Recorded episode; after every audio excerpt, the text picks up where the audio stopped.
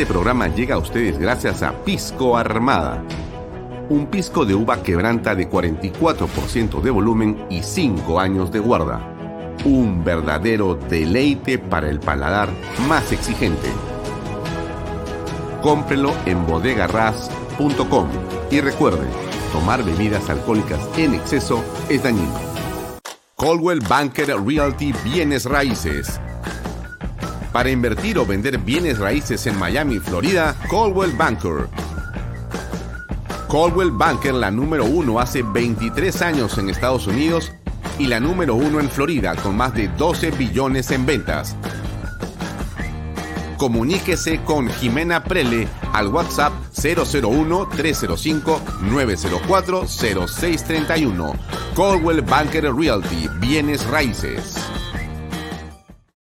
Delop.pe. Somos especialistas en transporte de carga regular. Transporte de concentrados de mineral. También transportamos material y residuos peligrosos. Y diseño y construcción en todo el Perú. Ubíquenos en nuestra web delop.pe. ¿Qué tal amigos? Muy buenas tardes, noches. Bienvenidos a una nueva edición de Vaya Talks. Mi nombre es Alfonso Valle Herrera. Hoy es viernes 25 de febrero. Voy a estar con ustedes hasta las 8 de la noche. Nos pueden ver por las redes sociales de Alfonso Valle Herrera, por las redes sociales de canalb.pe y también puede vernos a través de las redes del diario Expreso. El día domingo todos los audios de Vaya Talks eh, salen desde las 5 de la tarde de manera continua por PBO Radio 91.9 FM. Bueno, la guerra es eh, una de las situaciones más complejas, difíciles e inexplicables que podríamos, digamos, tener en el planeta. Em, cuando da la impresión de que más bien las sociedades han avanzado, han madurado. Mm, esto que ocurre en Ucrania en este momento nos lleva a la reflexión que más bien la lucha por el poder en pleno siglo XXI, la era de la tecnología, la era del Internet, la era de los derechos humanos, de la inclusión, de la comprensión, de la tolerancia, de las Naciones Unidas, de la OTAN, de los bloques, de las caídas de muros en el mundo, de la comunicación, de la hermandad, del deporte, de tantas cosas, termina quedando a un lado frente a las imágenes demoledoras y tristes que apreciamos por los medios de comunicación. Solamente eh, les muestro la imagen que seguramente ustedes han visto y que es sobrecogedor. Una persona desde un edificio graba el momento que un blindado en alguna calle, tenemos de, Ucrania o Kiev, va sobre una pista de al lado y pasa sobre un vehículo de, digamos, transporte, un vehículo de una común y corriente, digamos, ¿no? No parece ser eh, un vehículo que iba a atacar al transporte blindado. No parece que ese vehículo que ha sido aplastado prácticamente por ese blindado vaya a tener armas letales o algo así. Más pasan otros vehículos y no se produce sino algunos sonidos de disparos los sollozos de la persona que esté escuchando esto y una situación que es dantesca desde cualquier punto de vista. Es eh, un video realmente muy, muy, muy complejo, muy duro. Y bueno, yo lo vi hace algunas horas y me lo recogí como seguramente usted también, ahora que lo está viendo, se sobrecoge y se preocupa o, digamos, eh, le causa una sensación de estupor tremenda. Pero la vida tiene pues este, cosas que son impresionantes. Yo estaba almorzando ahora con mi hijo, Alfonso, y le preguntaba y le dije, ¿viste el video de este blindado que pasa sobre el carro de la plata? Sí, me dijo. Le digo, qué cosa tan tremenda. Ojalá que no haya habido muchas personas, menos una familia. Debe ser una cosa espantosa ver algo así. Pobre gente, ¿no? Y me dice, no, papá, no pasó en realidad algo muy grave con la persona que estaba dentro. Era un hombre.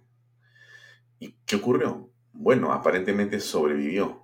No lo puedo creer. Entonces me pasó este otro video.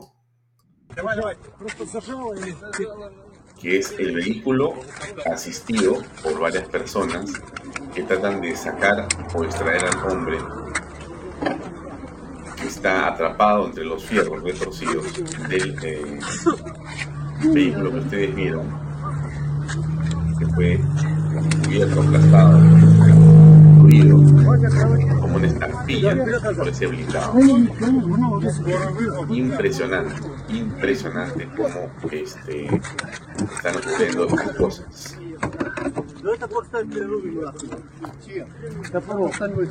Saludos a Chávez desde Sunny Valley que nos escribe en los Estados Unidos, en California. Eh, sí coincido con Lisa Román en torno a la naturaleza destructiva que, a veces tenemos los seres humanos, ¿no? También con Alexis Whiteman, eh, qué dolor ver todo esto, esta masacre, qué cosa tan dura. Pero insisto, aparentemente no ha sido algo eh, fatal para el conductor del vehículo y esto me parece realmente como tantas cosas en las historias negras o negativas o dantescas, hay también una parte de milagroso dentro de todo esto, ¿no? Parece impresionante que haya salido ileso pero eso es en realidad lo que ocurrió. Y eso es algo que nos tiene que, dentro de todo lo malo, dentro de todo lo terrible que es y que está ocurriendo en Ucrania, eh, lamentablemente a esta hora eh, sabemos que hay eh, no solamente soldados muertos, sino civiles también que lamentablemente están sufriendo fatalidades tremendas, inclusive menores de edad que también han perdido la vida en una guerra que para muchas personas es incomprensible. Incomprensible. Eh, el señor eh, el señor Biden y los diferentes eh, actores en esta escena dantesca tienen una serie de explicaciones, tienen una serie de argumentos en favor y en contra de lo que está ocurriendo. Mucho más allá de la razón, mucho más allá de los argumentos, la eh, situación de la población civil, que nada tiene que ver en esto, es realmente lo que nos llama muchísimo eh, en el dolor y la pena. Nuestra solidaridad, por supuesto, a todas las familias de las personas que están ahí, llámese soldados, civiles.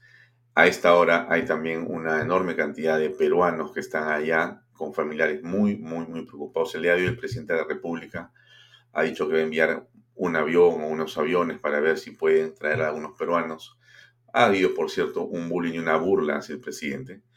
Em, miren, más allá de que no tenemos aviones que puedan volar hasta esa zona, em, yo creo que la intención, la intención es buena. No sé si los aviones podrán llegar a Polonia o a otro país cercano para poder traer a algunos peruanos que logren cruzar la frontera. No sé cuál es la situación, no, no, no tengo claridad a esta hora sobre lo que está pasando. No he tenido tiempo de ubicar más cosas sobre lo que está pasando en Ucrania. Veo noticias, como ustedes imaginan, muchas horas al día, pero no quisiera pronunciarme en torno a nada de lo que está pasando allá aún. Sin embargo, ese anuncio, eh, más allá de lo, digamos, demagógico que puede sonar o no, o, o inoportuno u oportuno, dejamos de lado, digamos, este, nuestras críticas al presidente, ¿no? Y veamos em, el hecho objetivo de tratar de ayudar a, familias en estas circunstancias, que creo que es lo que tenemos que mirar y ver. Ojalá que esto logre de alguna manera ayudar a, esas familias de peruanos que están allá y en general eh, roguemos de que en realidad esta eh, guerra cese lo antes posible, lo antes posible. Vamos a, a, pedirle a Dios que nos ayude en eso, estoy seguro que algo se podrá, se podrá hacer. Bien, eh, otro tema importante que yo le he estado comentando aquí desde hace varios días y quiero volver a insistir es en esta marcha del día 5 de marzo. Si usted quiere protestar, si usted quiere reaccionar, si usted quiere participar en la política, eh, esta es una manera. Eh, es una manera. Eh, marchar, salir a manifestar su posición política, no en favor de ningún partido político, porque esta no es una marcha de un partido político, y déjenme decirlo, no es una marcha de políticos. Yo creo que sí es una marcha de ciudadanos, que lo que estamos queriendo es protestar. Queremos, eh, en un país en libertad y en democracia, queremos decir que no estamos de acuerdo con lo que hace el gobierno y no estamos de acuerdo en la manera como lo está eh, gestionando el presidente de la República. Creemos que, como lo hemos dicho aquí en varios momentos de nuestras emisiones, estamos frente al posiblemente peor gobierno de la historia del Perú por su improvisación, por su improvisación y por el hecho, déjeme decirle, de la manera como el presidente de la República luce tan desconectado de la realidad. Uno eh, puede escuchar al señor Pedro Castillo en sus alocuciones diarias, donde va y donde eh, pronuncia discursos. Uno puede eh, contratar a un taquígrafo o pedirle a Palacio de Gobierno, cosa que no hacen yo de paso, transcriba las palabras del presidente. Y yo le voy a asegurar que va a ser un poco difícil que usted logre extraer alguna idea de esas que pueda ser realizable, que tenga un sentido concreto. Son frases comunes, son frases de un manual, eh, digamos, de quinta categoría, son frases que no tienen eh, en realidad un contenido eh, real, pero eso es el estilo del señor Castillo. Alguien podría decir, bueno, pero eso es suficiente para el Perú.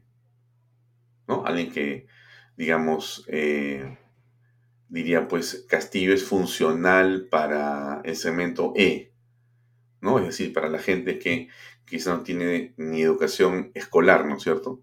Y que entonces quizá no entiende, por decirlo, de alguna manera y entonces podría escuchar al presidente y creer en los ofrecimientos que no llevan absolutamente a nada, porque nada de lo que promete el presidente lo puede cumplir, salvo que, salvo que haga cosas ilegales.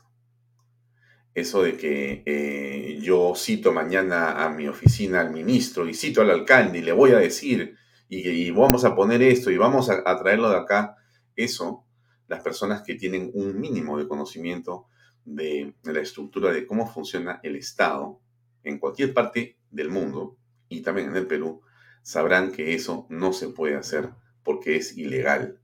Hay procesos, hay procedimientos, hay una administración pública, hay licitaciones, hay términos de referencia, hay estudios técnicos, hay expedientes, hay, lamentablemente, es así. Nos puede molestar la burocracia, nos puede molestar algunas cosas, pero eso es así. Y entonces mal hace una persona en ofrecer, en tener esos raptos de populismo, en engañar, en hacer soñar, sabiendo o quizá desconociendo que nada de lo que dice lo va a poder cumplir.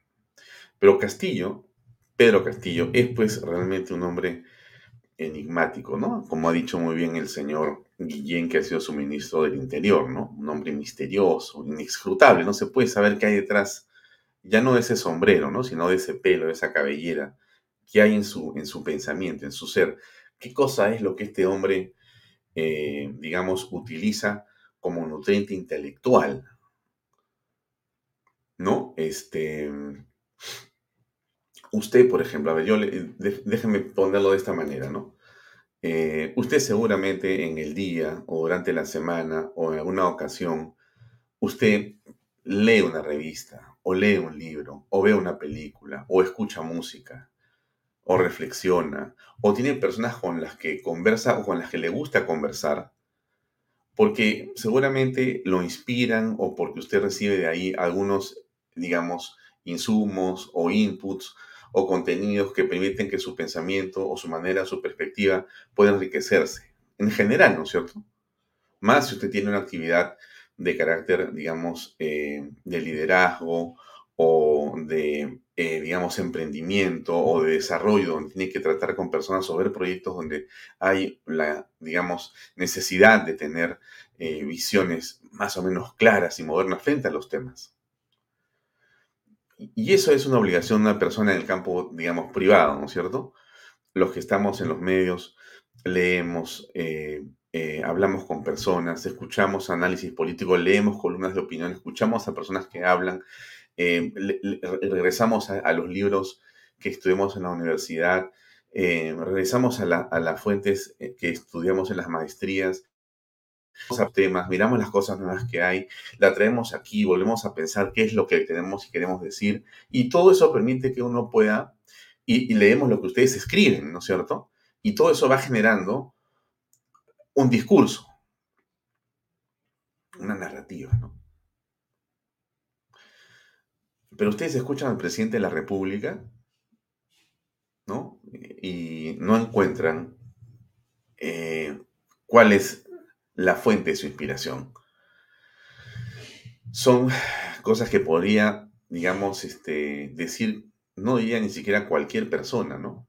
Porque no es, no es así. Es, es lamentablemente, eh, no sé, como ver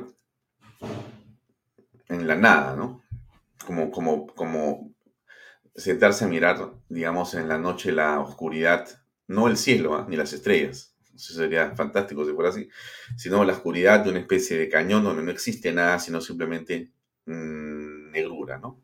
No existe más que eso. Eso es realmente escuchar al señor eh, Pedro Castillo. Con, seguramente algún día me, encantaría conocerlo y poder este, conversar con él. Sinceramente se lo digo. Este, pero no, no tengo eh, aprecio de, él como líder político, ¿no? Este, me, me da realmente mucha decepción que un hombre con esa oportunidad, con esa oportunidad, no, no pueda llevar las cosas de una manera correcta, ¿no? Eh, yo, yo recuerdo, y, lo digo, lo he dicho acá y lo voy a repetir ahora, este, yo conocí a Fernando Siones hace muchos años. Entonces, Fernando Sionis, como tantas personas que usted conoce seguramente, también eh, tiene una vocación por servir a las personas, ¿no? Entonces, eh, ha hecho, como todos hemos hecho, algunas cosas para ayudar a diferentes, digamos, eh, emprendimientos sociales, ¿no? De diferente tipo, ¿no es cierto? Vía empresa, vía gremios, vía esto, lo otro, uno trata de hacer para ayudar diferentes maneras a poblaciones que no tienen capacidad para tener acceso a ciertas cosas, ¿no? Entonces uno ayuda y se siente satisfecho porque o llegaste a las ollas comunes, o llegaste a las comunidades con internet, o fuiste a dar clases de algo, a algún lugar, y le diste a esas personas un momento de felicidad o de esperanza. O en Navidad hiciste algunas juntas, o juntaste juguetes para los niños, o fuiste a ver damnificados. En fin, todas las cosas que una persona normalmente en los países normales uno hace cuando ve que hay necesidades y uno no, no está en la parte pública, pero está en la parte privada y trata de hacer cosas como puede. Todos hemos hecho o hacemos algo de eso todo el tiempo. Algunos lo dicen, otros no lo dicen, igual lo hacen. Ok. Entonces, me acuerdo que lo veo que lo eligen presidente del gobierno de ICA y le escribí un par de correos alguna vez, nunca me contestó y después lo vi cuando había terminado el gobierno de ICA. Entonces le pregunto, bueno, pero cuéntame cómo te ha ido. O sea, ¿cómo fue? ¿Qué cosa fue lo que pasó? Y me dice, mira, Alfonso, quiero que quiero explicarte cómo es esta, esta historia. Nada de lo que puede hacer, nada de lo que puede hacer cualquier empresa privada o grupo empresarial, por más grande que sea, se va a comparar con lo que puede hacer un pública cuando trabaja para el Estado de manera correcta. Nada. Nada de lo que puede hacer una empresa o un grupo empresarial con todo su equipo de responsabilidad social o de donaciones o de ayuda social o como fuera, nada de lo que puede hacer se compara con lo que el Estado puede hacer para trascender en la vida de las personas.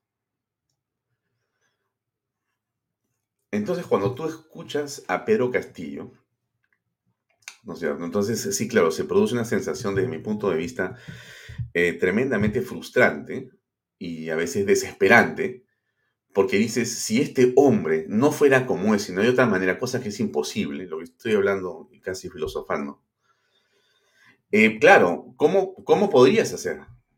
Porque tienes en tus manos la, el poder para cambiar la vida de las personas. Tienes en tu mano la capacidad para poder trascender en la vida de millones de familias, de jóvenes, pero no hablando lo que estás haciendo, hablando lo que está hablando, no diciendo lo que está diciendo, que no tiene nada de contenido. ¿No? Si conociera un poco, mira, aunque no conocieras, si tuvieras la apertura para poder llamar a los que conocen y son decentes, que son la mayoría de peruanos, para escucharlos y tratar de hacer cosas para seguir adelante, tendríamos un país seguramente de ensueño.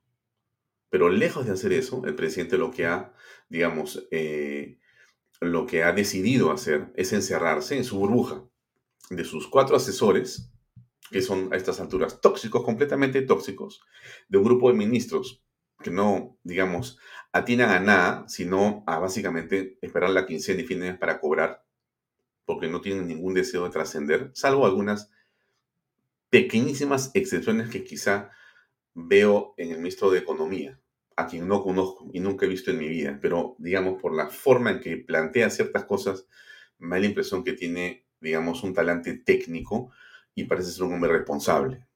Por supuesto, bastante distinto al que hubo antes en ese mismo asiento. Pero sí entonces lo que uno aprecia del presidente es que vive en una burbuja tóxica llena de ideas eh, antediluvianas, ¿no? O sea, es el presidente del pensamiento jurásico. Es como escuchar y ver dinosaurios de la política en su cabeza. El presidente es como un gran parque jurásico. Habla de temas y de conceptos y de ideas que ya no tienen nada que hacer en el día de hoy. Que ningún joven, donde sea que se encuentre, aunque sea en el E, en el F o en el H, va a reconocer como una idea que puede sacarlo o, o que va a llevarlo a alguna parte mejor. Solamente quizá un pequeñísimo grupo de personas que se quedaron, quizá como él, sin cultivar, digamos, su espíritu y su intelectualidad, entonces quizá en ese grupo de personas podría caber un Pedro Castillo y un pensamiento castillo o castellano. Claro, uno entiende que votaron por él porque había una frustración por la pandemia, por muchas cosas, ¿no? Pero la realidad nos trae a esto, pues, ¿no? Por eso es que, que yo le decía a usted, uno escucha Castillo y realmente no sé cómo poder pasar sobre esto, ¿no? Muy difícil, muy difícil. Miren, yo recordaba ahora, les pongo un pedacito de, este, de esta entrevista eh, de Pedro de Fernando de Rincón. Ya, 40 segundos para que fijemos una idea que, no quiero dejar de fijar con usted. En ese sentido. Entonces creo que es un gobierno en serios problemas, tiene muchos escándalos ya encima, eh, hay un intento de vacancia fallido, eh, hay investigaciones, eh, en, la figura presidencial, dudas en contratación de ministros. ¿Qué te puedo decir? Creo que está en una coyuntura que si no corrige a tiempo, dada la historia del Perú, le puede costar una vacancia. ¿eh? Y, por ejemplo... No, miren, miren ustedes eh, lo que dice Fernando Rincón. País y millones de vidas para aprender a ser presidente. Eh, lo que dice Rincón, ¿no? Este, en seis meses todos los problemas que tiene el señor Pedro Castillo. Un gobierno paralelo en Zarratea, amigos, amigotes, amigotas que lo han ayudado o que lo han, eh, digamos, em, cercado, rodeado a hacer cosas diversas, muchas de las cuales parecen, por decirlo menos, ilegales Todo eso que estamos apreciando y que va a terminar, yo creo que por hundir al presidente Pedro Castillo. Él huye hacia adelante, ¿no? Él, el presidente corre en este momento.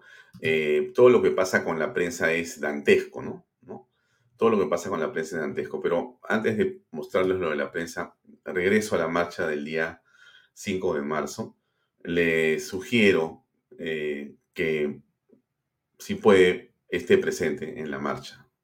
Va a ser importante. La gente está cansada, pero la gente está cansada, pero al mismo tiempo la gente tiene fe, es mi percepción, de que las cosas van a lograr finalmente llegar a un buen puerto.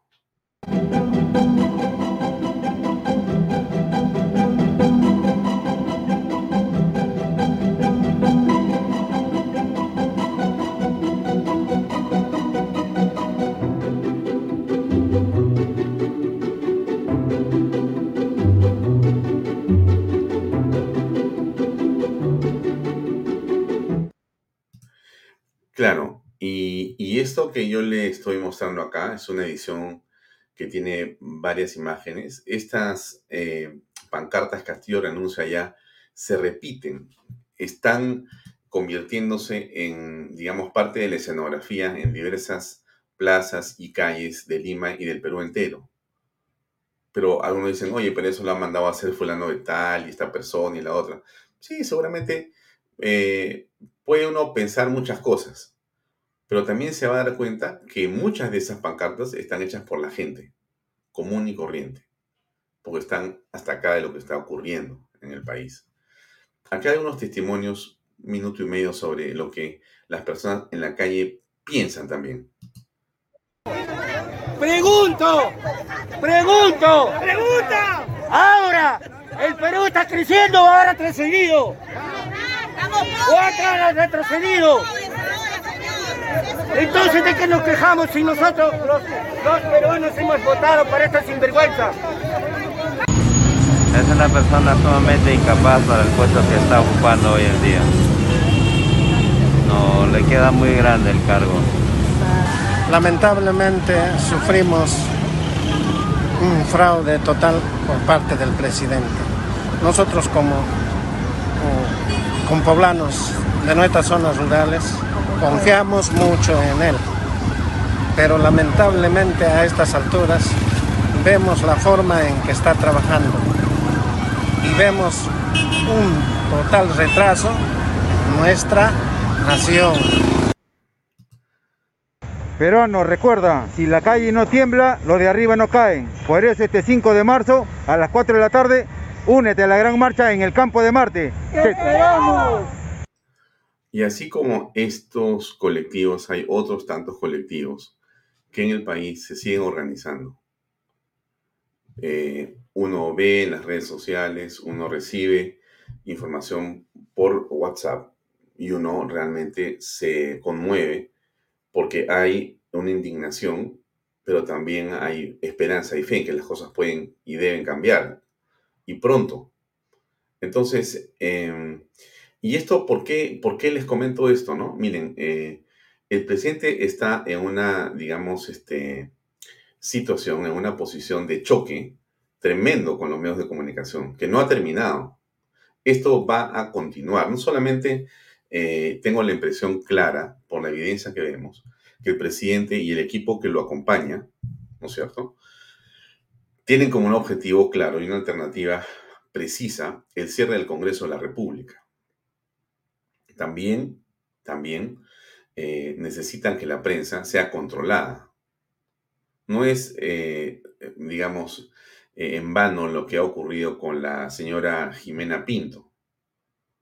Podemos discutir y discrepar con respecto a que si el Estado debe poner plata en los privados. Yo no he vivido nunca del Estado, no sé cómo, cómo funciona eso este programa sale gracias a que hay empresas privadas que quieren colocar avisos publicitarios. No sé cómo es que el Estado te financie. Sería, de mi punto de vista, no sé, inaceptable para un programa como el mío. Para un canal como el mío. Pero, pero sí, pero sí, más allá de que el derecho le asiste a las empresas, cualquiera que sea esta, más allá de la importancia que tiene que el Estado pueda definir con claridad y transparencia cómo se ponen esos dineros, cosa que nos gustaría saber, porque hay una licitación de agencias y o centrales de medio. ¿Cuáles son? ¿Cuáles son las condiciones? ¿Cuán público debería ser eso? Porque no podemos saber cómo se determinan y bajo qué criterios y realmente quién va a recibir esos 18 millones de soles durante este año. No debería ser un secreto. Claro, pero para el presidente todo esto es un secreto. O sea, en este momento, por eso les digo, hay una situación de choque entre el presidente de la República y la prensa, eh, y entonces eso no va a mejorar porque el presidente cree que está bien. Su discurso del día de hoy en Puente Piedra sigue siendo la misma historia, la misma macana. Sigue el presidente hablando, sigue el presidente mencionando, eh, o sea, enérgicamente, ¿no? Tiene un tono, pues, no vamos a permitir, no vamos a lograr, no se nota en, en tu tono, pero ¿contra quién es? Contra nadie. Es un incapaz, no puede hacer nada ni siquiera ha podido gastar en los colegios, ni siquiera ha podido gastar en los colegios, ni siquiera puede manejar un gabinete. Van cuatro y quizá van a ser cinco. O sea, es un incapaz. No es una falta de respeto, ¿eh? Yo, es mi opinión. ¿eh? Yo lo veo como un incapaz absoluto. Pero es lo que tenemos como presidente. Miren lo que ha pasado. Ayer les contaba, les, mostré un pedacito cuando estamos conversando con Juan Paredes. Acá está el clip completo, completo. Y está también el comentario de la periodista de Canal N, ¿no? Que ha estado también, este, digamos, de una manera este, eh, vergonzosa, ¿no? Eh, retenida junto con varios colegas. ¿Por qué hace eso el equipo de prensa del presidente de la República? Qué falta de respeto. Miren ustedes, ustedes saben cómo son estos temas de los acosos, de la violencia en general, ¿no es cierto? Vas normalizando poquito a poco. Em, miren, les cuento una chiquita, ¿no? A ver, para desviarnos un poco más relax de repente de otros días, ¿no? Eh, a mí me da la impresión, yo tengo esa, esa educación de casa, de mi madre y mi padre, Este, en fin, uno no puede ir por la vida levantando la voz a las personas. Es un decir, ¿no? Y es una realidad, ¿no es cierto? Si tú comienzas a gritarle y comienzas a levantar la voz de manera permanente o en tu trabajo o en tu centro de estudio o en tu casa, eso va a comenzar a degenerar y estás contribuyendo a construir una, digamos, un ambiente que no va a ser bueno. Un grito, otro grito, un golpe en la mesa, un vaso que se rompe, un puñete en la pared, y eso va a degenerar. Si lo normaliza la persona que está al otro lado, si lo normaliza, o sea, si cree que, bueno, ya le va a pasar y entonces que grite nomás porque ya, ya, ya, se va a tranquilizar, que golpee la pared, pero no, o, o, Dios no quiera, le pone la mano a la señora o a la hija o a lo que sea que esté pasando ahí, eso va a terminar mal. De todas maneras, es el camino. Cualquier psicólogo o especialista le va a decir, eso es simplemente el principio de un camino que no tiene retorno, que es muy difícil de regresar. Pero si la víctima lo acepta, está contribuyendo. Si la persona que está siendo golpeada o abusada comienza a normalizarlo, esa situación, de todas maneras, se va a complicar. Ahora, mírenlo usted, saque ese ejemplo de, digamos, la cotidianidad, de lo doméstico y páselo usted a la política. Si el presidente, el presidente comienza con empujarle el micrófono a la reportera, comienza con empujar a través de sus custodios a una u otra persona. Y sigue y sigue en esa, digamos, escalada de conductas. Esta prensa es un chiste. Sogas, 80 policías. Y ahora le enseño esto. Esta es la última. Perdón, no es la última. es la más reciente, ¿no? Y, y, y, y saque usted su conclusión. A ver.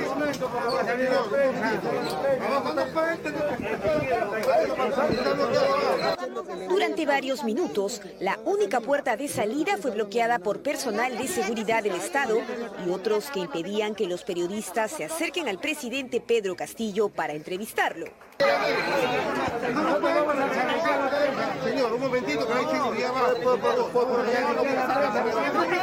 No nos pueden tener encerrados. Este nuevo incidente con la prensa se registró al finalizar un evento del sector de construcción al que fue invitado el mandatario. Precisamente, su participación consistía en clausurar el foro.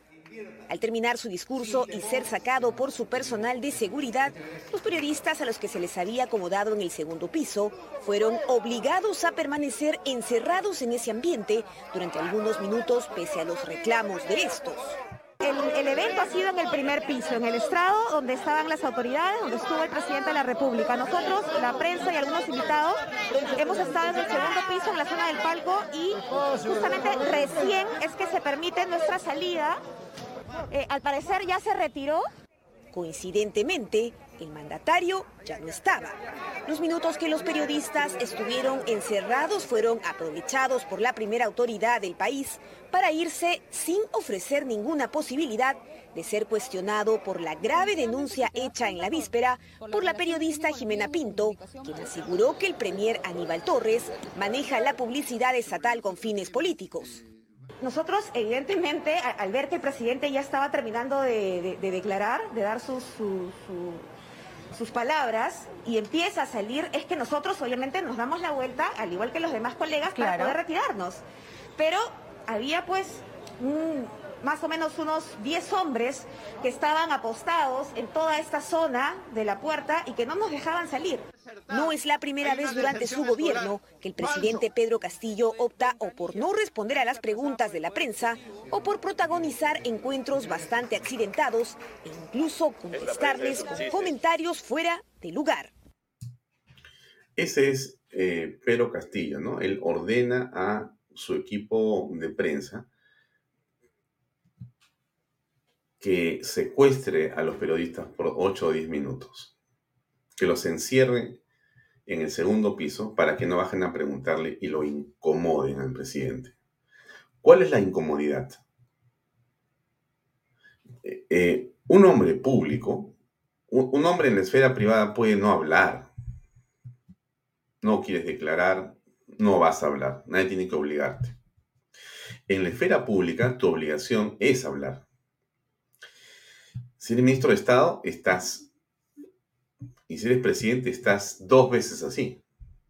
O sea, no tienes otro camino. Tú tienes que tener a la prensa a tu lado permanentemente porque es la manera en que estás conectado con la opinión pública y porque tus actos deben ser transparentes y parecer transparentes. Y para eso tienes a la prensa a un lado. Una relación de respeto, de cordialidad profesional.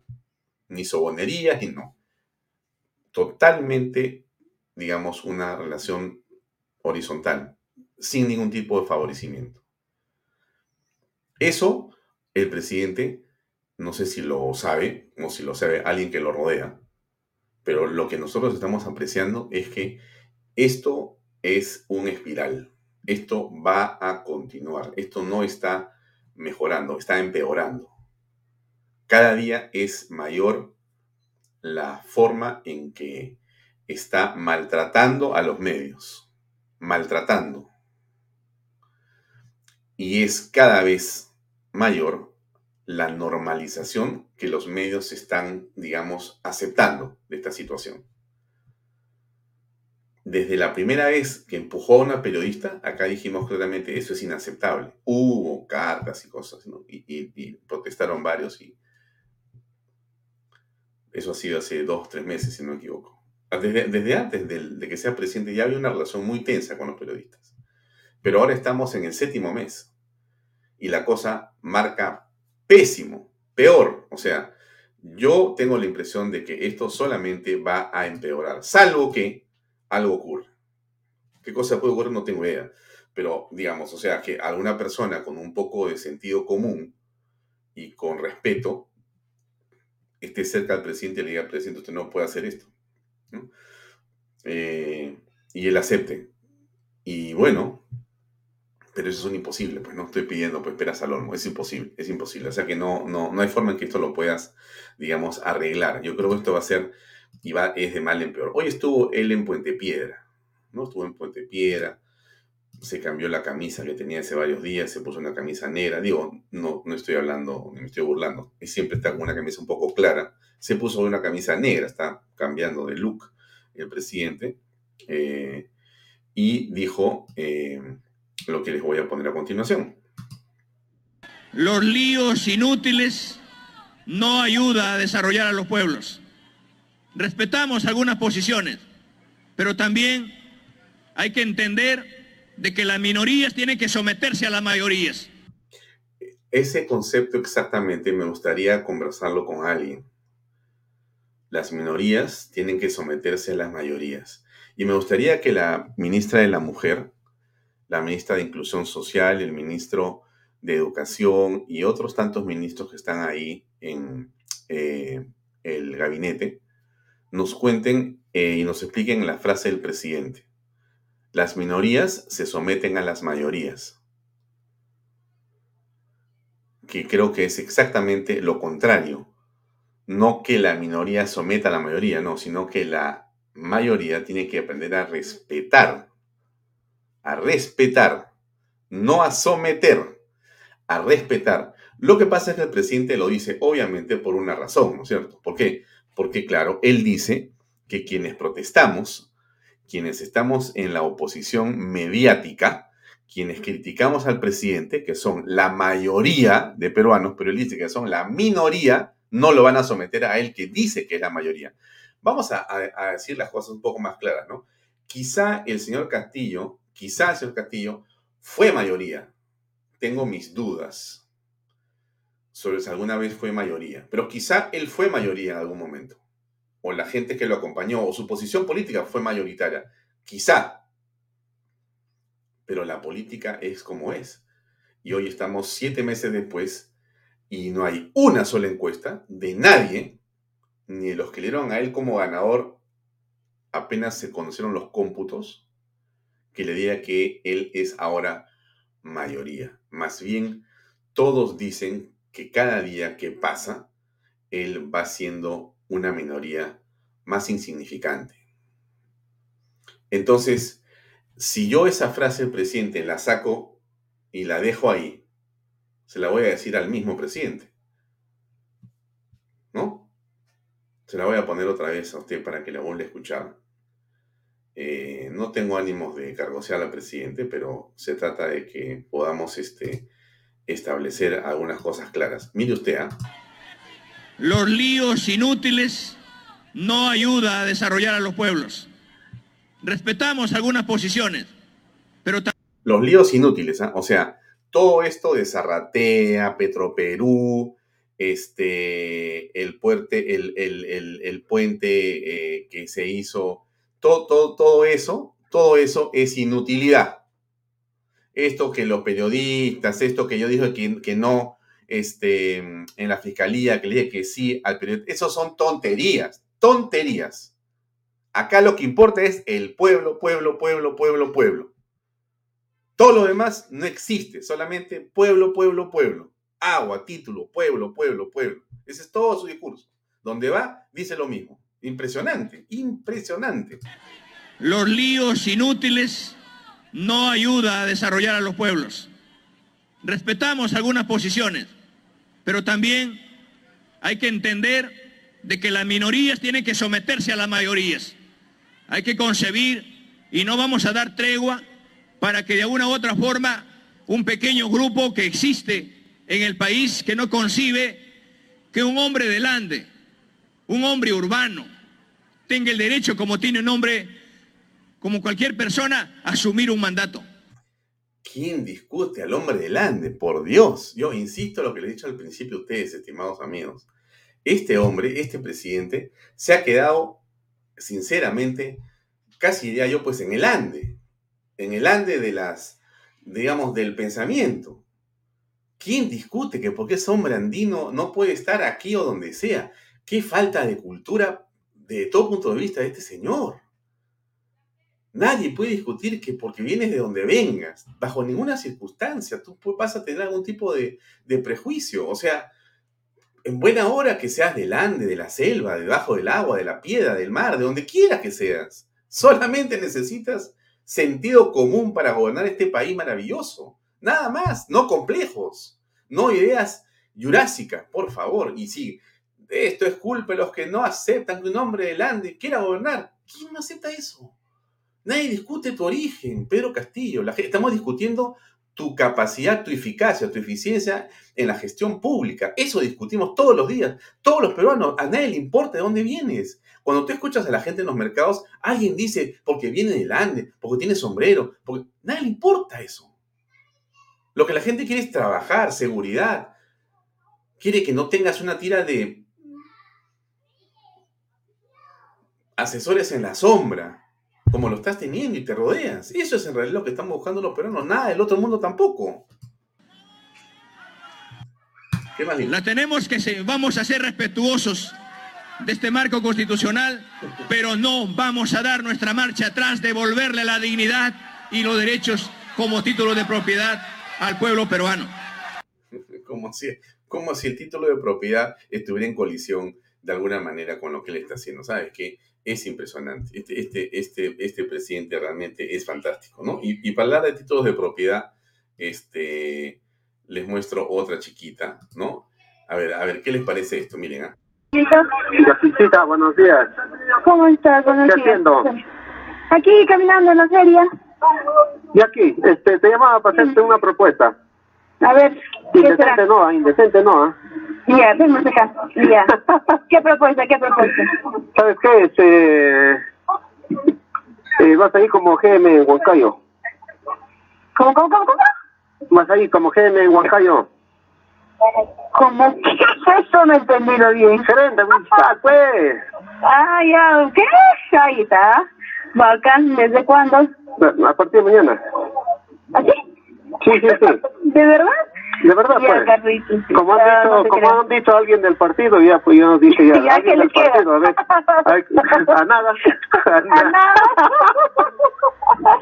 Vamos chiquita, por favor, tu sede mañana temprano para hacer la resolución. Ya, pero eso ah. pasa con el cerrado todo. Sí, sí, sí, ya está todo conversado ya. Como te han visto un, con cualidades, con carácter, eso es lo que yo necesito que le pegan los gerentes. Ay, ay, ay, listo. Ya, pero puedo poner mis condiciones, ¿no? Claro, claro. Ya, pero eh, empezamos a las 6 de la mañana y terminamos como a las 12 de la noche en Huancayo, ¿ah? no, pues acá es lo que hacemos todos los días nosotros. Ah, y aquí, chica, tu partido está confiando en tu persona. Gracias, ya, pues. Ah, ya, genial. Ya, pues entonces mañana quiero ver Temprano, pues, 8 de la mañana. Los tiranos del centro eran el símil de los dinámicos del centro, son la misma historia, la misma modalidad de eh, acción desde el aparato público para recoger dineros ilegales que sirven a un partido político. ¿Qué partido político es? El mismo de los dinámicos, Perú Libre. ¿De qué partido es el señor Pedro Castillo? ¿Quién lo llevó al poder? ¿Quién le da el soporte político? ¿Quién tiene ministro de Estado? Perú Libre. ¿De qué corrupción habla el presidente? ¿Contra quién se molesta? ¿Será contra los perulibristas? Porque después, ¿quién otro anda por ahí buscando cómo hacer business? En Zarratea, ¿de qué se hablaba? Cuando lo visitaban asesores o lobistas en Palacio, ¿de qué hablaban? Con eh, Puente Tarata, con eh, Petro Perú. ¿Qué cosa era eso? Los accesos policiales, ¿de qué se trataba? Los militares, ¿de qué cosa era? que son invenciones. Esto va a estallar tarde o temprano. Tarde o temprano. Yo creo que más temprano que tarde. Bueno, a ver, tenemos como invitado al señor em, José Luis Gil. José Luis Gil, ustedes conocen a José Luis Gil, lo hemos invitado en otras oportunidades. José Luis Gil es eh, un hombre Em, vinculado a la inteligencia. Un hombre vinculado a la, inteligencia, es decir, em, ha sido ex integrante del Grupo Especial de Inteligencia GEIN, que capturó a Abimael Guzmán. Él es el señor José Luis Gil, es un analista político, es un columnista, es un hombre que está entregando todo el tiempo análisis y opinión política. Y eso nos parece a nosotros súper interesante e importante y por eso lo hemos invitado a conversar en los siguientes minutos. Antes de hablar con José Luis Gil, déjenme mostrarles un minuto de mi publicidad, que siempre es la que nos permite seguir también como todo en la vida. Hay que avanzar, uno no puede detenerse. Nunca, no hay forma que uno se detenga, solamente para adelante, no hay otro camino. Ahí va. Así es. Invierta en terrenos en Paracas con Los Portales, ubicado a solo 25 minutos del aeropuerto de Pisco y ahora a muy poco tiempo de Lima por la nueva autopista, donde, como usted se imagina, ya los terrenos se están revalorizando rápidamente. Regístrese en línea, aproveche las ofertas, ahí está la web losportales.com.pe. PBM Plus, así es, vainilla y chocolate. No olvide que el ejercicio favorece su sistema inmune y que una buena alimentación es su mejor defensa. Proteínas, vitaminas, minerales, ahora HMB, ubica y compre usted PBM en boticas y farmacias a nivel nacional. Más información, pbmplus.p, también en Facebook y en Instagram. Delop, así es, especialistas en transporte de carga regular, no se olvide de eso, transporte de concentrado de minerales también transportan material y residuos peligrosos y hacen diseño y construcción en todo el Perú. Tienen una flota de camiones de última generación que van a poder resolver cualquier problema logístico. Realmente, si lo tiene, ellos lo pueden ayudar. Entra a la web de lo.pe. Y también Pisco Armada. Así es, Pisco Puro Armada. Pisco de uva quebranta de 44% de volumen y 5 años de guarda. Un verdadero deleite para el paladar más exigente. Pisco Puro Armada, cómprelo en bodegarras.com. No se olvide que tomar bebidas alcohólicas en exceso puede ser dañino o es dañino para la salud. Bien, vamos a conversar con eh, nuestro invitado que ya está conectado con nosotros. Aquí va nuestra conversación.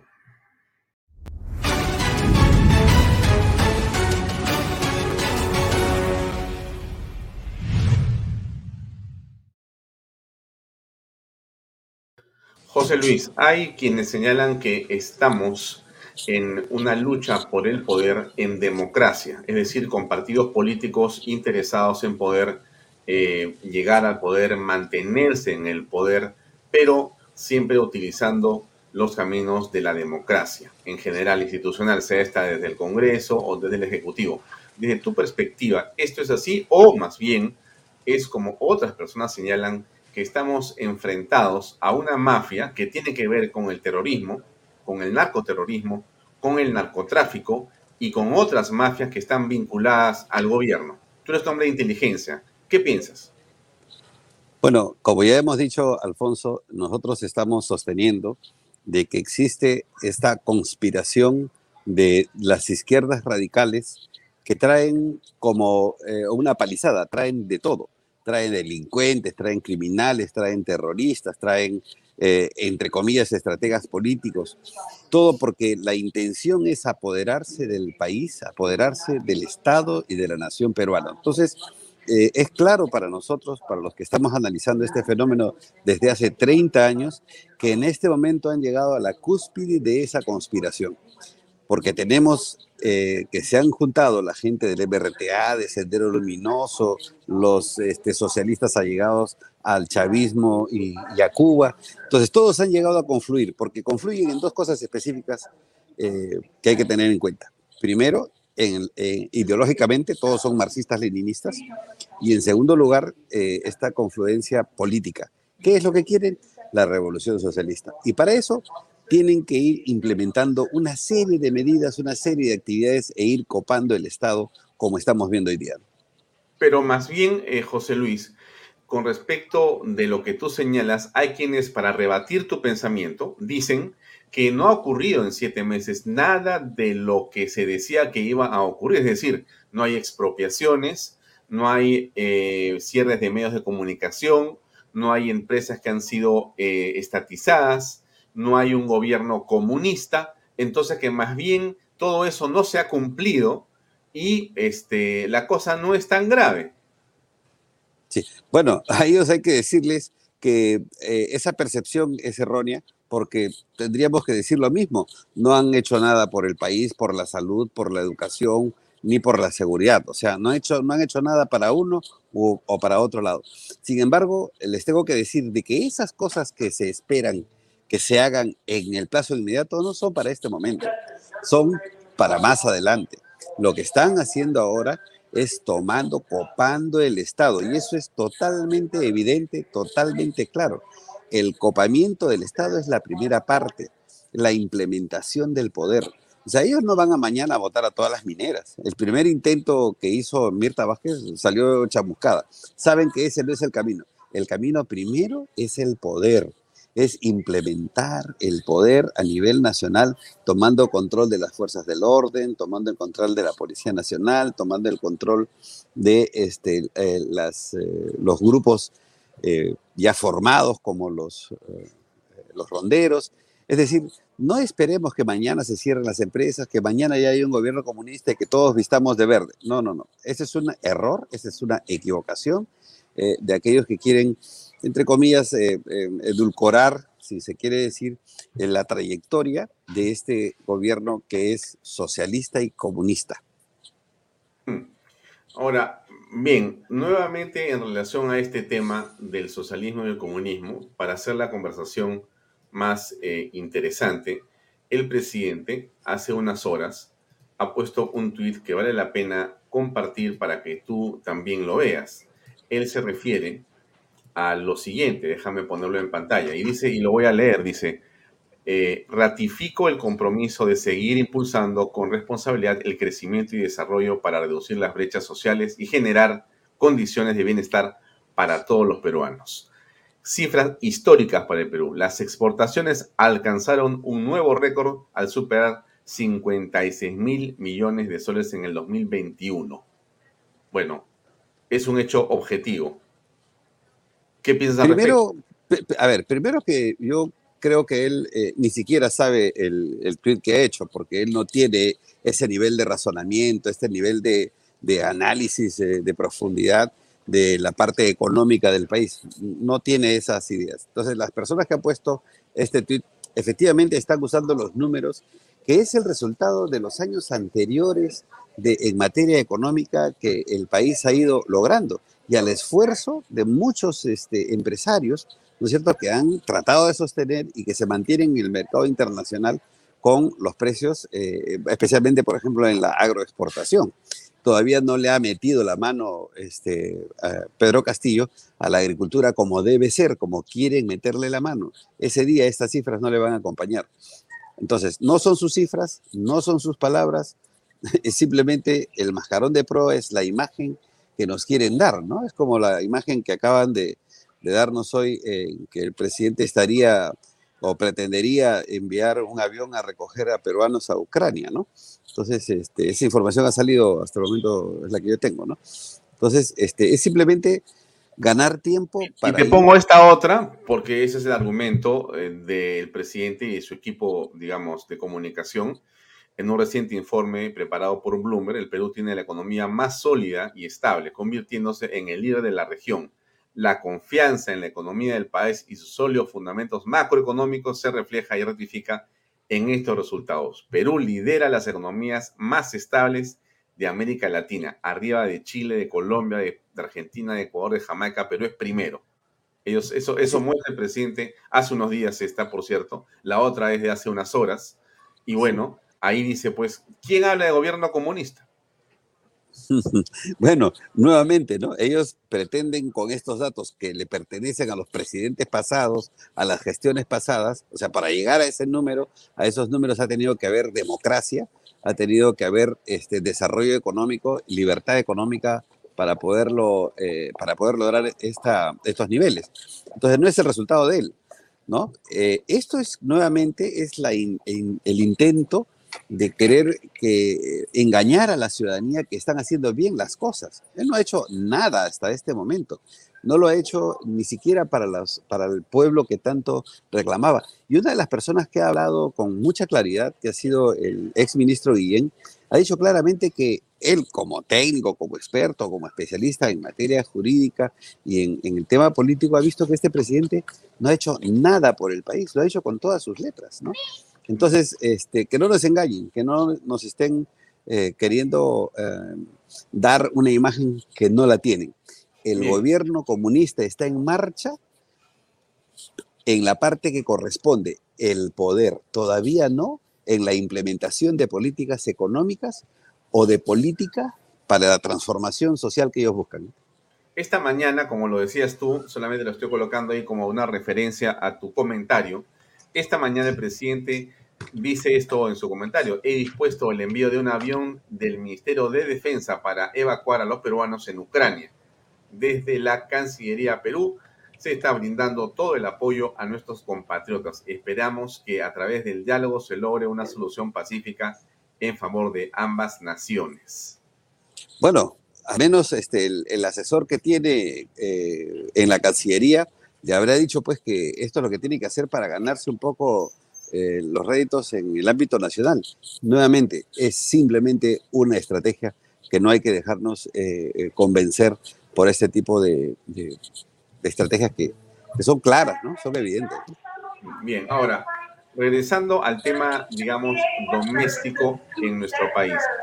Se ha visto, estimado José Luis, una enorme cantidad de personas, algunas de ellas a través de imágenes que hemos recibido de provincias que están cabalgando eh, hacia la ciudad de Lima, que ya están en Lima, que están en hoteles que son pagados, que les ofrecen inclusive darles créditos determinados, que pagan o no pagan dinero para que estas personas estén listas a lo que se dice tomar el Congreso. Desde tu información, ¿tú ves esto viable o esto es parte del el terrorismo, justamente aterrorizar, pero no tiene ningún efecto en la práctica? ¿Cómo lo ves? Sí, bueno, yo lo veo como un conjunto de hechos, un conjunto de circunstancias que tienen como finalidad ir consolidando una fuerza eh, eh, paralela a las fuerzas del orden, paralela a la Fuerza Armada y a la Policía Nacional, porque fíjate, cuando más adelante realmente las medidas económicas, las medidas políticas que se vayan a dar, cuando ya haya condiciones y la población se resista, ¿no es cierto? Van a tener que usar una fuerza de choque, no solamente de la policía, que puede resistirse, de la Fuerza Armada, que puede resistirse, sino de una propia fuerza. Y esta propia fuerza se hace convocando a la población, se hace este, eh, organizando los ronderos, se hace designando a los gobernadores regionales. Hoy día han designado a los gobernadores distritales. Vamos a ver si algunos de ellos también pertenecen al Movadef. Eso ha salido publicado el día de hoy en el peruano. Por lo tanto, esto es simplemente parte de todo un conglomerado de actividades, ¿no es cierto?, para consolidar una fuerza paralela para que en el futuro pueda someterse a la población a eh, los designios de este gobierno socialista y comunista, ¿no es cierto?, que nosotros estamos aseverando, ¿no? Ya. Ahora, insisto yo, seguimos en la eh, posición y en la conversación para hacer entretenida la misma, ¿no? Eh, ¿Qué pruebas son las que tú tienes de que estamos en un gobierno comunista? ¿Cuáles serían para ti los datos más importantes? Bueno, en principio, los documentos que existen en el pasado, ¿no es cierto? como el plan de construcción de Sendero Luminoso, en el que se, había, se hablaba claramente de una nueva estrategia. En segundo lugar, la aparición en el escenario político de los diversos sectores de la izquierda radical, de Sendero Luminoso a través del Movadef, a través del CONARE, de la gente ligada al MRTA como Bermejo, que fue el, el, director o el presidente de todas las voces, un órgano de fachada del MRTA, de gente ligada al MRTA como este, la ex ministra del ambiente que tiene su pareja, del MRTA, entonces, y, otras personas ligadas a estas dos organizaciones terroristas. Asimismo, las mismas eh, manifestaciones de Vladimir Cerrón respecto a que son un partido este, comunistas, son un partido marxista, leninista, mariateísta. Y todos, hay pruebas, hay documentos, hay videos, todos han confluido en que quieren y van hacia la revolución socialista. Este no es un capricho de los analistas, esto no es una eh, epifanía de los, de los analistas, esta es simplemente poner en evidencia, poner sobre la mesa lo que ellos mismos han dicho, sus propios documentos, sus propias versiones en las que nos demuestra que están eh, actuando como un gobierno eh, socialista primero y comunista después, y están andando sigilosamente, sigilosamente están ganando espacios, los espacios que ellos necesitan, ganando sectores de la población, queriendo movilizarlos como lo están haciendo con esta gente, con, como estos ronderos, trayendo caballos, haciéndoles ver que que pueden hacerlo, nombrando a sus amigos en diversos puestos del Estado para que vean que efectivamente es un gobierno, entre comillas, del pueblo. ¿no? Todas estas son evidencias de que estamos en un gobierno socialista camino al comunismo. Estas son las pruebas, las evidencias, Alfonso. Bien, pero la pregunta es, ¿cómo es que se defiende digamos, la democracia frente a un gobierno comunista desde tu punto de vista. La gente va a marchar, aparentemente, en masa, según todos los comentarios que tenemos de diversos grupos que nos escriben por WhatsApp y que lo dicen en las redes sociales, va a marchar de manera multitudinaria el día 5. El día 5 de marzo en una movilización nuevamente. Bueno, ¿qué juega o cómo juega esa movilización? Que puede ser, como todos creemos, que va a ser masiva, ¿Cómo juega en este escenario que estás describiendo? Sí, a ver, aquí hay dos escenarios bien claros que no debemos eh, ni confrontarlos ni confundirlos. El escenario político propiamente dicho, que eh, lo debe liderar el Congreso de la República a través de sus atribuciones como es la vacancia o la destitución, ¿no es cierto? Pero también el escenario de la calle, que es la expresión de la población. No te olvides que todos los eh, las encuestadoras en el Perú están demostrando que más del 70% de la población no quiere a Pedro Castillo como presidente. Entonces, estos dos escenarios tienen que confluir perfectamente. Unos planteando políticamente o la renuncia o la vacancia este, de este presidente y otro la población mayoritariamente saliendo a las calles de manera democrática, de manera este, civilizada, de manera pacífica, para salir a protestar el país en pleno se va a pronunciar el 5 de marzo. Y mira qué buena fecha, el 5 de marzo se conmemora el 32 aniversario de la creación del Grupo Especial de Inteligencia del GI, que justamente derrotó al terrorismo en el Perú, conjuntamente con las Fuerzas Armadas y con la población organizada.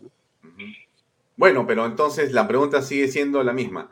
Entonces, tú tienes la impresión de como, eh, digamos, eh, un elemento y un actor fundamental va a estar la gente en la calle? Porque la pregunta es, ¿ha estado antes la gente en la calle?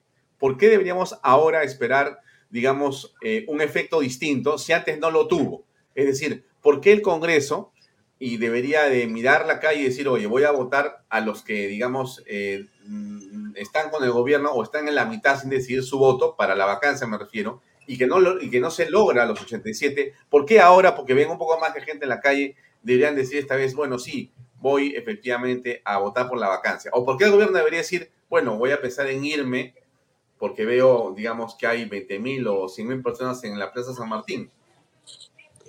Porque, mira, no estamos, porque la población ha entendido que no estamos ante un momento de choque de fuerzas políticas de izquierda contra derecha. Aquí estamos en un momento de defender la seguridad nacional, la seguridad nacional del país, a la nación, al territorio que está en peligro de ser devorado por un sistema que finalmente acabará con nuestro país.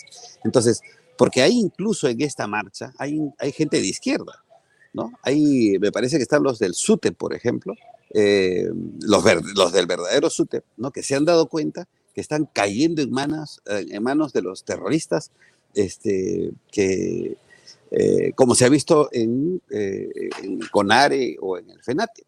Entonces, este es un asunto de seguridad nacional, no es de una confrontación política de un partido con otro, vamos a quién gana, eso, esa, esa etapa ya pasó. La gente ya se ha dado cuenta a qué estamos enfrentando. Entonces, solamente la eh, conciencia nacional de que estamos ante un peligro de seguridad nacional genera la unidad y es el fenómeno que está pasando. O sea, aquí no hay odios ni por raza ni por este color político. Aquí lo que hay es una conciencia de nuestro, de las personas, de los ciudadanos, de que el país está en peligro, que la seguridad nacional está en peligro, está en riesgo. Por eso no es que dicen que, eh, sea un partido el que dirija hoy día, no, que haya nuevas elecciones, que la gente elija a un proyecto, a un verdadero proyecto nacional. Ya, pero en esas nuevas elecciones, José Luis, tú estás imaginando que en una eventualidad de una vacancia presidencial o una renuncia presidencial, asumiría Dina Boluarte hasta el 26. En la eventualidad que no esté Dina Boluarte, eh, ¿habrían elecciones generales también para Congreso y fórmula presidencial? ¿O tú crees que el Congreso se puede quedar? A ver, yo creo eh, que Dina Boluarte también tiene que irse porque es parte de este proyecto. Tiene que irse. Este gobierno socialista, camino al comunismo, debe irse. Lo segundo es que la presidencia del Congreso, en quien recaiga la presidencia, se haga cargo la presidencia y llame a elecciones, a nuevas elecciones. Y lo tercero es que si deben quedarse los congresistas o no, es una discusión que creo que está en el campo eh, netamente jurídico, que no tengo esa, e, ese conocimiento ahora. Sin embargo, este, creo que lo principal es asegurar quién dirige el gobierno, quién dirige el ejecutivo y hacia dónde queremos llevar al país en esta, en esta etapa de transición. Bien. Ahora, ¿qué cosa es lo que ocurre en el BRAEM? En este momento, eh, el eh, director de Devía, el presidente de Devía, tiene una posición determinada que para algunos llama la atención. Bueno, ¿qué cosa está en juego en el tema de la legalización de la hoja de coca y cómo puede estar afectando esto el proceso político en el país? Bueno, la estrategia del Estado, que por años ha venido siendo luchar contra el narcotráfico, haciendo que la hoja de coca sea cada vez eh, menos relevante en el país, porque es la principal generadora de delitos, ¿no es cierto? Ha cambiado totalmente, ha cambiado 360 grados, porque hoy ya estamos hablando de legalizar la coca, de industrializarla, estamos haciendo en la práctica, cumpliendo con esta política que no es luchar contra el narcotráfico, sino soterradamente promoverlo. Y le hacemos un favor al Brain, a los terroristas del Brain, que justamente han pedido eso, ¿no? Han pedido su cuota de poder es poder salir, poder ampliar sus territorios, sus terrenos. Por eso es que hacían, han hecho un trato, o habrían hecho un trato con Bermejo, que tenía el control de muchas comunidades en, en ese lugar. ¿no? Entonces hemos cambiado. El Estado ya no lucha contra el narcotráfico, sino lo promueve. Realmente eh, esto promueve un narcoestado en el futuro. ¿no? Claro, o sea, desde tu punto de vista eh, de vida y el Poder Ejecutivo e inclusive una parte del Legislativo, ¿es funcional al narcotráfico el día de hoy en el Perú? Por supuesto, nuevamente, no es un de vida que está luchando contra el narcotráfico, es un de vida que está promoviendo la hoja de coca, promoviendo el principal elemento del narcotráfico. No hay, no hay otra lógica, ¿no? Ese es el camino que ellos quieren seguir. Entonces, eh, creo que este es un contrasentido y hay que acabar. O sea, no te digo que debemos, debemos ver, implantar una política, ver si, si manejamos esto. No, esto tiene que acabar, Alfonso. Mm. Tiene que acabar. Por... Esto significaría, José Luis Gil, que estamos en camino a ser, si es que no lo somos ya, un narcoestado? Ellos están creando condiciones para un narcoestado, ¿no? Porque imagínate, este, promover el, uso de la hoja de coca, los narcotraficantes en México o de donde vengan estarán felices, porque el propio Estado está haciendo todo lo posible para que ellos tengan más hoja de coca, mejor producción de hoja de coca, para que los precios varíen. Entonces sus ganancias van a ser ingentes, ¿no? Entonces, este, eso es promover un narcoestado, ¿no? Por, eh, por razones, entre comillas, políticas. Ahora, muy bien, dicho esto, o sea, tenemos un ejecutivo que no está dando la talla, tenemos a ministro de Estado cuestionados y a eh, una institución como de vida y demás que en lugar de ponerse del lado de, eh, digamos, la defensa de la sociedad, estarían promoviendo, facilitando o siendo funcionales a el narcotráfico. Es una cosa gravísima la que estás afirmando. Pero si esto es así, la pregunta que nos hacemos es, bien, ¿cómo deberían de eh, unirse, cómo deberían plantearse los temas desde el lado de la oposición política? Bueno, nosotros creemos de que debe continuarse con la política de sustitución de cultivos, debe hacerse eh, una nueva y mejor estrategia en la lucha contra el narcotráfico, cortando todos los insumos eh, que ingresan a la zona. Debe plantearse capturar a los cabecillas y cortar el suministro de recursos y también plantear, y esto hablar pues con la embajada americana, plantear nuevamente la interdicción aérea, que es la que mueve el narcotráfico, ¿no es cierto? Porque todo el narcotráfico en la zona sale por Bolivia y sale por las avionetas. Entonces, la estrategia tiene que ser, lamentablemente tiene que ser eh, coercitiva, tiene que ser fuerte, tiene que ser enérgica para acabar con el incentivo de vender la hoja de coca. Y hay mucha experiencia en el Perú, en algunas zonas donde antes eh, se hacía producción de hoja de coca, donde dan resultados el, cambio eh, de cultivo. Así que ese es el camino que debemos retomar, retomar ese camino este, y no abrir sendas, abrir surcos para el narcoestado como lo están haciendo ahora y esto es gravísimo para el país. De acuerdo, pero otra vez, entendiendo la lógica de lo que señalas tú, el eh, grupo opositor, el grupo que se opone desde el Congreso y fuera del Congreso, ¿cómo va a enfrentarse a un narcoestado, a una mafia de narco terroristas? O sea, ¿cómo es eh, el planteamiento estratégico? ¿Que van a ir a las elecciones en octubre? ¿Esa es la manera de derrotarlos?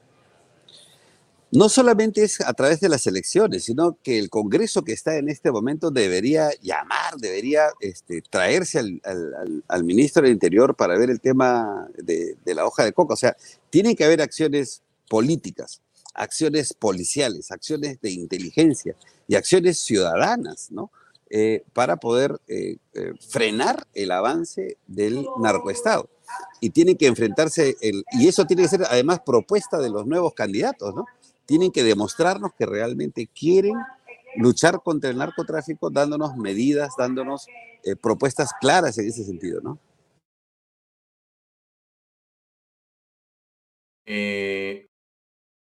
perdón, bien, se nos fue un segundo. Y, en este juego, en, este, en esta dinámica que tú planteas, el Congreso de la República, que de alguna manera es un Congreso funcional al Ejecutivo, porque según parece, según advertimos, eh, el Congreso o el nuevo, el nuevo gabinete, el gabinete del señor eh, Aníbal Torres, es un gabinete, em, digamos, congresal, eh, puesto de tal manera que tiene ministros de Estado que ocupan cuotas de poder en el Congreso que son fundamentales para evitar la vacancia. Entonces, no va a haber vacancia. En la práctica es imposible. Bueno, habrá que obligarlo a renunciar. Eh, yo creo que ese trabajo político que eh, los congresistas valientes eh, que están tratando de, de, revertir esta situación deben seguir haciendo su trabajo. Creo que la protesta ciudadana tiene que ser potente, poderosa, nacional, eh, paralizante finalmente, ¿no? Para poderles demostrar que es la voz de la población la que no quiere que estos señores continúen. O sea, eh, no creo que sea un esfuerzo individual de un grupo de congresistas, sino de todos en conjunto, ¿no? El lograr pero, todos en conjunto es muy difícil, José Luis, porque los intereses son cruzados. Tú tienes a un grupo de APP, un grupo de Podemos, un grupo complejo, complejo, por decirlo de una manera, de acción popular, y ahí está básicamente, digamos, la diferencia.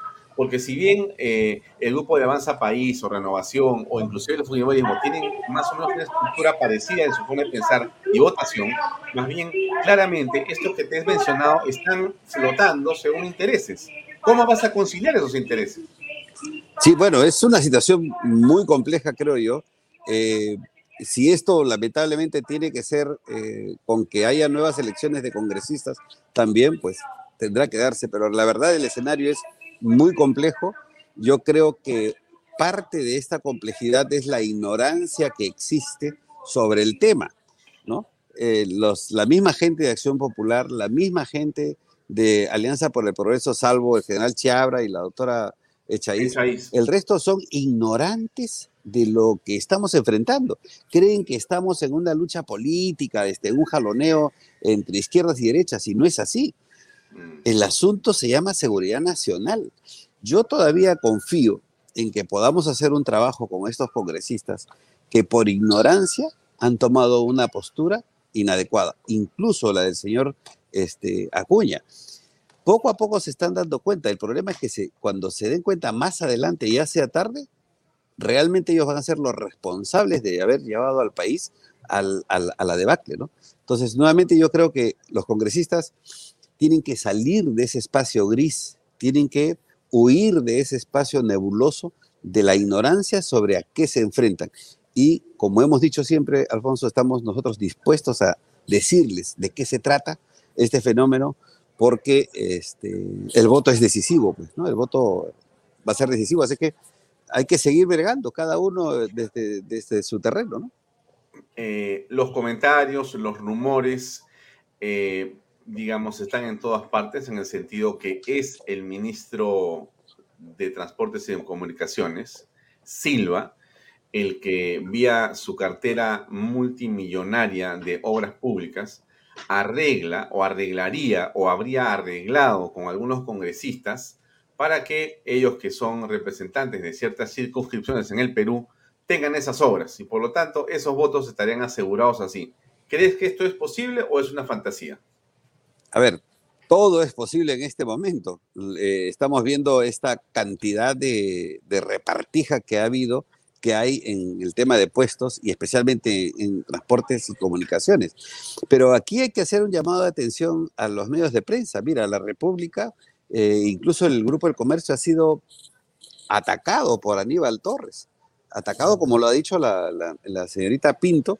La señora Pinto ha denunciado de que es este gobierno el que los quiere atacar finalmente y ellos deberían tomar la posición de los medios valientes como el tuyo, como Willax, ¿no es cierto? Eh, como PBO, eh, tomar la decisión de hacer eh, investigación periodística de mayor profundidad, contribuir con las demás investigaciones y poner en evidencia, porque esto a la población lo está indignando cada día más.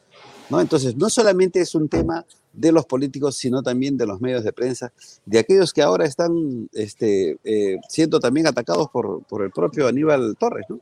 Claro, ¿cómo aprecias justamente lo que ocurrió en las últimas horas en relación a lo que hemos conocido, ¿no es cierto? Es la señora Jimena Pinto, revela que el eh, señor Aníbal Torres le ha comentado, le ha dicho, le ha ordenado que no le entregue ninguna eh, digamos, eh, orden publicitaria o que no contrate con medios que son contrarios, según él, al gobierno, ¿no? Eh, bueno, ¿esto qué significa para ti o es algo, digamos, que vamos a comenzar a ver como normalización en el país?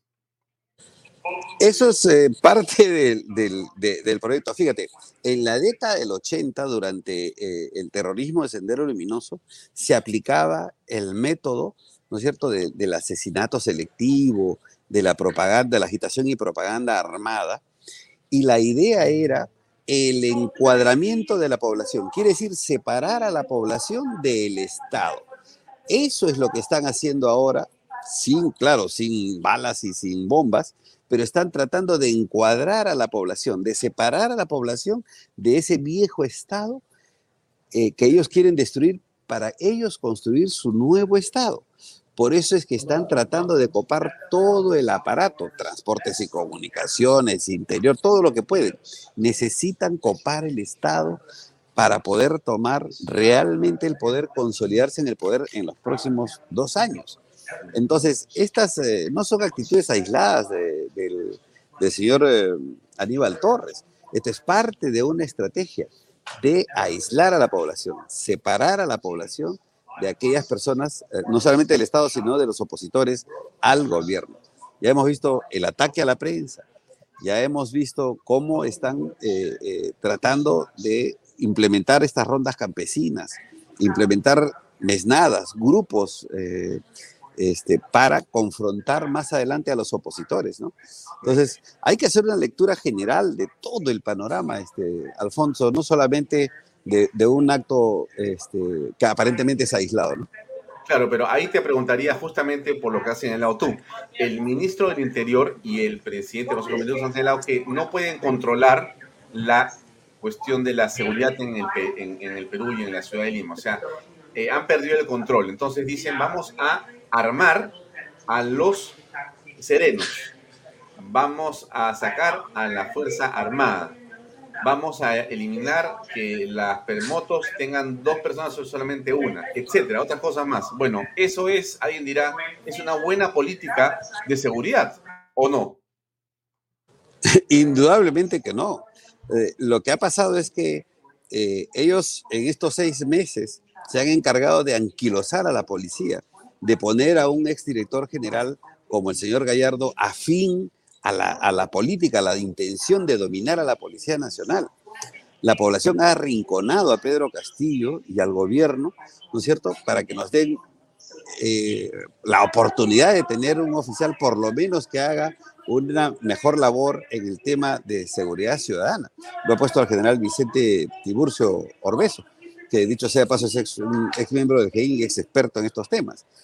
Entonces, si recién quieren eh, empezar a controlar la seguridad ciudadana, pues han comenzado mal, pues porque este, mira cuánto tiempo se ha perdido, ¿no? Las estrategias eh, que desarrolla la policía eh, van por otro camino. Entonces es el pretexto.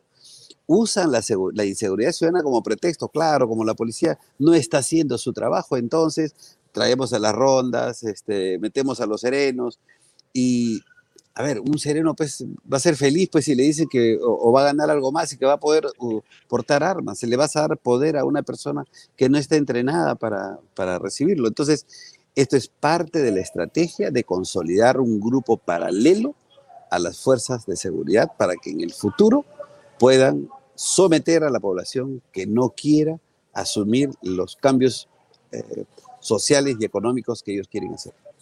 O sea, tú políticos y sociales que el pretexto, con el pretexto de la, de la inseguridad se está construyendo una fuerza paralela. Eso está claro para ti.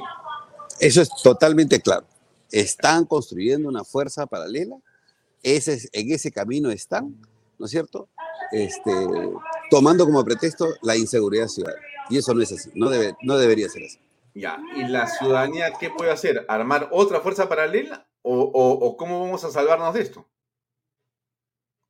La ciudadanía tiene que confiar en lo que está haciendo hoy la Policía Nacional dirigida por el director este, Vicente Tiburcio. Tiene que contribuir, también tiene que contribuir. ¿Cómo contribuye? Pues organizándose bien las juntas de seguridad ciudadana, pues haciendo las denuncias que corresponden, dándole información a la policía, contribuyendo en los operativos, porque mira, hay operativos en los que incluso la, eh, la población defiende a los delincuentes, o sea, tampoco no podemos caer en, en, ese plan. Yo espero, yo confío en que el director de la policía no se va a dejar convencer con esta eh, estrategia ¿no es cierto?, para minimizar a la fuerza policial y crear una fuerza paralela. Es más, debería investigarlos y lo puede hacer de oficio, no tiene que esperar la orden del presidente, porque la Policía Nacional no depende del presidente, depende de la ley, de la norma, ¿no es cierto? Entonces, aquí este, el, desafío para el director de la policía es grande realmente, Ya, pero otra vez regresamos a otra situación que es anómala y compleja, es la siguiente. Ellos tienen los servicios de inteligencia ¿Qué peso tiene eso dentro de esta estrategia? Bueno, a ver, están en el Servicio de Inteligencia eh, Nacional, ¿no es cierto? Ellos tienen un mayor control, pero, eh, por ejemplo, en tema del terrorismo, el general Oscar Arriola, que es el encargado de proteger toda la información que hay en estas investigaciones que están en marcha contra este, Guido Bellido, contra Bermejo y contra todos los demás, este, eh, continúan y eso hay que protegerlo. No han podido moverlo porque realmente la población, mm, eh, sectores de la prensa salieron y salimos a defender que eso no le pertenece a este presidente, le pertenece al país, es patrimonio del país, eh, la lucha contra el terrorismo y eso no se puede destruir. Entonces sí, yo creo que hay órganos de inteligencia que están protegiendo todavía la información y seguramente esperan pronto que este gobierno termine de irse para poder reestructurarse nuevamente. Sí, perdón, decía yo, gracias José Luis, vamos llegando al final de, este, de esta entrevista. Eh, digamos que para terminar, em, hay muchas personas que tienen dudas en torno a la Fuerza Armada, a que una circunstancia determinada de vulneración del Estado de Derecho por parte del presidente de la República, en un cierre del Congreso de la República. ¿Tú ves esto posible como una alternativa y qué actitud, eh, según tu opinión, podría tener la Fuerza Armada y la Policía Nacional frente a una cosa aquí, aquí hay que ser duros, hay que ser eh, claros con la población. No le podemos pedir a la Fuerza Armada que resuelva el desastre que hemos hecho los civiles, porque somos los civiles los que hemos elegido este gobierno y que hoy recién nos estamos dando cuenta de, lo que hemos elegido. Entonces no le podemos pedir a la Fuerza Armada que salga, que tome el poder, porque estamos viendo cómo son las guerras en Ucrania, cómo son los muertos, hemos visto en el pasado cómo son los muertos y ninguna guerra es buena. La Fuerza Armada debe mantenerse en su lugar eh, eh, eh, democráticamente. Pero sí, la Constitución le permite que ante una circunstancia grave, ¿no es cierto? Pues tiene que restituirse el, orden, seguramente lo va a hacer. Todo en su momento, pero no le pidamos a, las Fuerzas Armadas un golpe de Estado para que resuelva el problema. Eso sí lo digo de corazón y lo digo con toda claridad. ¿no? Ya, ya, está bien, está bien. Me parece muy bien que haya sido por ese lado. Pero yo te hago una repregunta al revés. Más bien te digo lo siguiente. ¿Tú crees que la Fuerza Armada y la Policía Nacional estarían, digamos, inmediatamente claras en la defensa de la constitucionalidad de las cosas si el gobierno, si el gobierno comete una infracción constitucional y no permite que se reúna el Congreso, justamente alentando a estas rondas, a esta fuerza paralela, y si, y si el presidente no deja que se reúnan los congresistas, en el Congreso, evidentemente, esa es una vacancia automática. Pero el presidente podría decir, bueno, hay mucha violencia, cierra el Congreso, porque, porque además se están conspirando contra el Ejecutivo. Ya, ahí, ¿qué va a pasar? Porque hemos tenido a, un, a una Fuerza Armada, estimado eh, José Luis, que se ha puesto del lado de la inconstitucionalidad y ha apoyado a Vizcarra en un golpe de Estado y cierre del Congreso, porque no podía pasar otra vez. A ver, yo creo que hasta este momento, en este periodo, la Fuerza Armada está cumpliendo su rol constitucional. La población ha elegido lo que tenemos y la población tendrá que, eh, eh, alejarnos. Yo creo que va a cumplir con su rol constitucional, sí, en el momento que corresponde. Confío en que eso va a ser así. Ya, este, pero lo tuyo es más eh, un deseo, más una, una, una confianza este, que una certeza. No sabes tú qué puede pasar en verdad, nadie lo sabe. La información que yo tengo es una certeza. Ah, muy bien, eso está mejor. Ya, o sea que nos puedes asegurar de que va a haber una defensa de la legalidad absoluta. Definitivamente. Van a defender la legalidad. Bien, muy bien, José Luis, te agradezco mucho por tu tiempo. Este, muy amable. Sé que no estás necesariamente en un lugar muy accesible, pero ha sido una excelente este, oportunidad de verte y de conversar contigo. Estamos en contacto. Muchas gracias. Muchas gracias, Alfonso, y nos vemos el 5 de marzo, por supuesto. Vamos a caminar, vamos a marchar, como todos los peruanos. Ahí estaremos. Un abrazo. Un abrazo.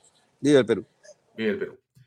Bien, era el especialista José Luis Gil. Él es un hombre de inteligencia, un hombre que tiene una amplia, digamos, versación en estos temas. Y no nos pedimos sin antes ponerles nuestra publicidad. Efectivamente, ahí está. Invierta hoy en terrenos en Paracas. Como usted sabe, esto está ubicado a solo 25 minutos del aeropuerto de Pisco, al sur de Lima. Ahora usted puede llegar eh, a través de la nueva autopista muy, muy rápidamente. Eh, y estos terrenos, justamente por ello, eh, se están revalorizando. ¿no? Usted puede hacer el registro de conocer precios y ver oportunidades a través de la web losportales.com.pe. PBM Plus, proteínas, vitaminas y minerales, y ahora también con HMB. Recuerde que el ejercicio favorece su sistema inmune y que una buena alimentación es su mejor defensa. Compre PBM en boticas y farmacias a nivel nacional y si usted quiere más información, entre a la página web pbmplus.pe y también encuentra información en las redes sociales Facebook e Instagram. Delop. Así es, son especialistas en transporte de carga regular, en transporte de concentrados de minerales y también transportan material y residuos peligrosos. Lo que sea que usted tenga que transportar, que sea difícil, complejo y grande, bueno, llame a Delop, ahí está la página web delop.pe, también está el email info arroba. Pisco puro armada, pisco de uva quebranta de 44% de volumen y 5 años de guarda. Un verdadero deleite para el paladar más exigente. Pisco puro armada, cómprelo en bodegarras.com no se olvide que tomar bebidas alcohólicas en exceso es dañino para la salud. Eso es todo por hoy. Nos despedimos de ustedes hasta el día lunes a las seis y media de la tarde. Gracias por acompañarnos. Vea usted los programas políticos del fin de semana. Cosas buenas vienen para el país. Le enviamos a ustedes lo mejor de lo mejor. Esperamos que pronto estemos Em, en otra situación en nuestra patria. Viene a continuación más programación de Canal B con el padre Luis Gaspar, que también le recomiendo ver. El día domingo tenemos nosotros la misa en la mañana a las 8 y 15 de la mañana y en la tarde tenemos la repetición de los principales clips o bytes del programa, casi una hora de programa, que lo hacemos a partir de las 5. Y también no se olvide que eh, a las 5 de la tarde usted puede ver la repetición de todos los programas o escucharla a través de PBO Radio. Desde el lunes hasta el viernes, todos los programas, toda esa hora y media por 5, usted la puede escuchar en PBO Radio 91.9 FM. Eso es todo. Gracias amigos. Tengan ustedes muy buenas noches.